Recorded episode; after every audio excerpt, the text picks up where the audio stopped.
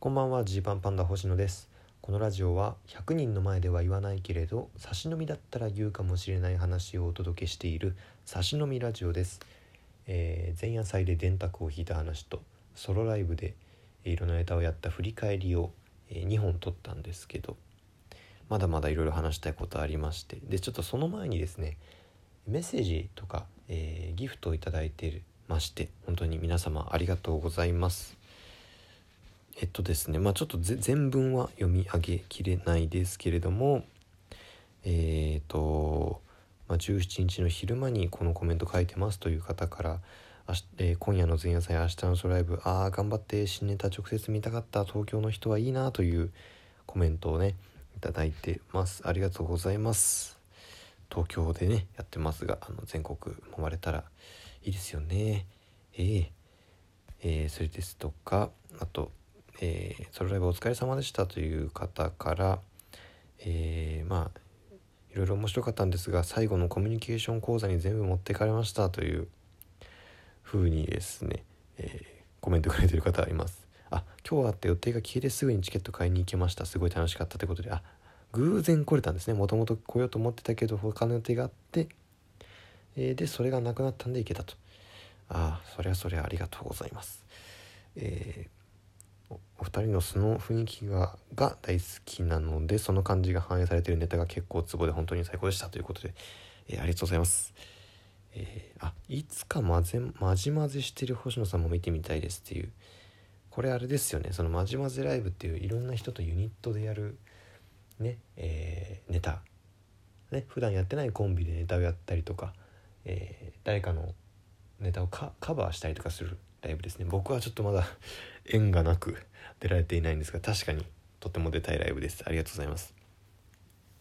あとですねえっとあちょっと前なんですけどあのおしゃべり周遊カードをライブで見ましたという、えー方からもねあのコメントいただいてます。ありがとうございます。万獣大帝国とのツーマンライブですね。であのこの中でねちょっとあったんですけど、えーこのこれロフト系とかのライブであのお客さんがねあの演者さんに差し入れ演者に差し入れできるっていう制度があるんですよ。まあロフトってもともとなんだろう半分バーみたいな半分飲食店みたいな感じでお客さんもあのー食べたり飲んだりしながらライブを見ることができて、えーまあ、今はねこの緊急事態宣言下なのでアルコールの提供はないですけど、まあ普段はこう芸人側もね演者側もこうお酒を飲みながらでお客さんから、え誰々に何々をあげたいというような注文が入ったらですね、え演者にそれが届くというシステムそういう差し入れシステムがあるんですね。でそういったライブっていくつかあるんですけどでこれがそのまあ自分の意思で決めたわけじゃないものを食べたり飲んだりするのって抵抗ありますかっていうようなことを気にかけてくださってるんですけどあのまあ基本的にですねそのライブに出ることを、えー決めてる時点でまあそのなんだろうこのもちろんそういうの把握した上で出てるので出てるものに関してはですね、えー差し入れいただけたらあの本当に嬉しいしあの無限に飲み食いしますのでどうぞあの普通に差し入れもらったら喜びますといういう回答ですね。はい。で何が好きかって言われるとこれ結構難しいんですよね、えー何が好きかは難しいんですけど、まあ、僕ね強いて言えばね、まあ、これコロナ禍とかなる前からねあの手で直接触って物を食べるの苦手、えーなんですよ。なんかそのねえばい菌を飲んじゃうんじゃないかっていうあの本当それだけなんですけど。そういうのがあってだからそのなんだろうなポテトチップスとかはもう箸で食べるタイプなんです。なんもない時はねもしくはめちゃめちゃちゃんと手洗ってから食べるか。するタイプでえー薬錠剤飲む時とかもねあの手で持ちたくないんですよね。カプセル。もうあのカプセルこれもうあのゾッとする飲み方かもしれないですけどカプセルをですねあの直にこう口にこう落とすようにしてあの飲んでます本当。本当進撃の巨人があのちっちゃい人をこう上にこうすくってポトって落とすかのように、えー顔の上で、えーこう錠剤の入ってるあのプラスチックからねこうパツッと落としてそれをこって飲むっていう 飲み方をしたりしてるんです。っていうのがあるのでまああの強いて言えばあの手で直接触るものよりは箸とかあのスプーンとかフォークとか使うものの方が嬉しいですっていう感じですね。まあそうじゃなくても基本食べると思うんですけどまあでも選べんならっていうことですね。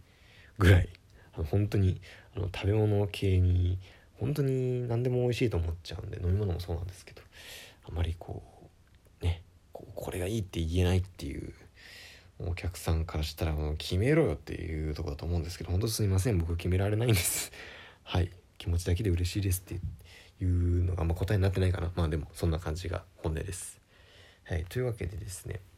まあ、ちょっと前置き長くなっちゃったんですけど漫才やったよっていう話をしたいですね。あのソロライブの時の投稿でも話したんですけどもともとソロライブで1本漫才やる予定だったんです。つもりだったんですがどうにもねできないと。ね。でまあ結局、まあ、ソロライブは他のコントをすることにしてたんですけどこのソロライブの翌日ね9月19日にえー、裏漫才5コント5っていう、まあ普段コントやってる人が漫才を普段漫才やってる人がコントをやるっていうライブがあって、まあ、ここでは絶対に漫才をやらなきゃいけなかったんですよ。で、まあ、知ってる方もいるかもしれないんですけどジーパンパンダはね2年前まで m 1出てたんですよね。m 1出てまして、えー、3回戦までは行ってるんです2年連続で3回戦まで行ってたんですけど、まあ、ちょっといろいろ考えた結果出ないことにしててまあ逆に言うと、えー、当時やっていたネタは、まあ、あるっちゃあると。まあ、けどね裏漫才5コント5まで来てくれてるお客さんでねまあ3回戦まで行くとねこうギャオとかにもネタが載るわけですよ。ね、無料で見られるわけで当時のネタを見たことがある人がねえー、配信とかで見たことがある人が、えー、普段コントやる人が漫才やりますって言ってあああの時のネタかってなったらちょっとがっかりするかなっていうのとかありでまたね、えー、漫才やる時ってね大体会計士とか税理士のその僕の資格を使った漫才をやってたんですけど、まあ、これがまあ個性は出る反面なんかそれでいいのかみたいなのがねちょっと自分の中にこうありまして。なるべくそういう資格とかなんかインテリがどうとかあんま使わないネタをやりたいなっていう気持ちがあったんです。でまあそういうことを考えてたら余計に作れなくなっちゃってソロライブの日までにも間に合わなくてっていう顛末だったんですがまあそこからよその9月18日までね、えー、2週間とか10日ぐらい考えてうーんできないなと思ってたも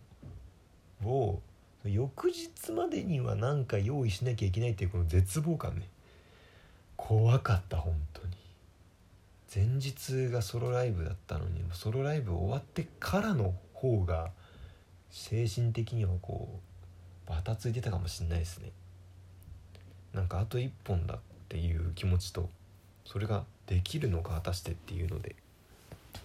でまあなんかもともとね実はそのこれもこれもまたその漫才も、えー、作ってあったものはあったんですよ何個か。ストックでこんなのやろうかなと思ってたのがあったんですけどもともとでもやっぱその一回作ってからね日が経つともうこれ本当に大丈夫かみたいになってで結局ソロライブでもいっぺんに台本とか渡す前にこう自分の中でね却下を出していたわけですね。でじゃあどうしようみたいにこうまた迷宮入りでこう同期のねこうリンダカラーのデンとかにね「どんなネタやったらいいと思う? 」とか聞いて「漫才ってどうやって作ってんの?」みたいに聞いてさ恥ずかしいわ同期にそんな漫才の作り方聞くなんてもう昔芸歴1年目とか2年目のところに「星野教えてくれよ」みたいなデンが「どうやってネタ作りゃいいんだよ」みたいなこうね蓮がこう助けを求めるみたいな。で僕も漫才でもないみたいなんか感じでいろいろ言ってたけどもその立場完全に逆転してしかも前日になってライブ前日とか当日レベルになって えどうしたらいいと思う？みたいに聞いて。でまあこうこうこうかなこうかなみたいな感じでいろいろ考えてですね。でこれもまたもう当日の昼間です。もうこれはこれはもうほんとギリギリ。9月19日の昼間に朝のライブを終えてからちょっといっぺんよし やりましょうっていうことでもうドタバタもドタバタでね、えー、そこからちょっとネタ合わせをしてほんとライブ3時間前とかですよそれが。でこここんな感じでこんな感じでとかいうふうに言ってね。で OK と。ちょっとまとめるって言って。そこから僕はあのカフェに行きましてカフェでこの台本をまとめるって。でまとめたのがまあまとめ終わったのがライブ90分前とかで。ね。でそっからもう一回戻ってちょっと練習してみたいな感じのもう本当にドタバタ。本当の本当の直前までここでこうしてこうしてこうしようみたいな感じでね。まあ一遍も大変だったと思うんですけど、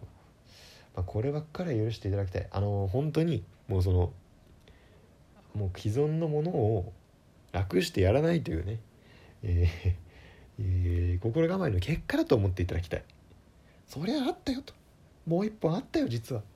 でもそれあんまだったんだよと。いうことでちょっといろいろ考えた結果、えー、漫才やりましてあのお客さんがすごく温かかったんでね。ああこれはあの大丈夫だっていう。ああやりやすくしてくれたお客さんがっていう感じでいましたけど終わったら6分50秒とかやってるのね。長本当に。だらだらやっちゃってダメだなっていう。だらだらやっちゃダメだし、えー、漫才に関しては、えー、小道具とか衣装がねないので直前にでもネタ決められるっていうのはこれを人間にだ人間をダメにするなとも思いました。よくね舞台袖で「今日ネタ何やる?」みたいに直前に話してる漫才師いるけど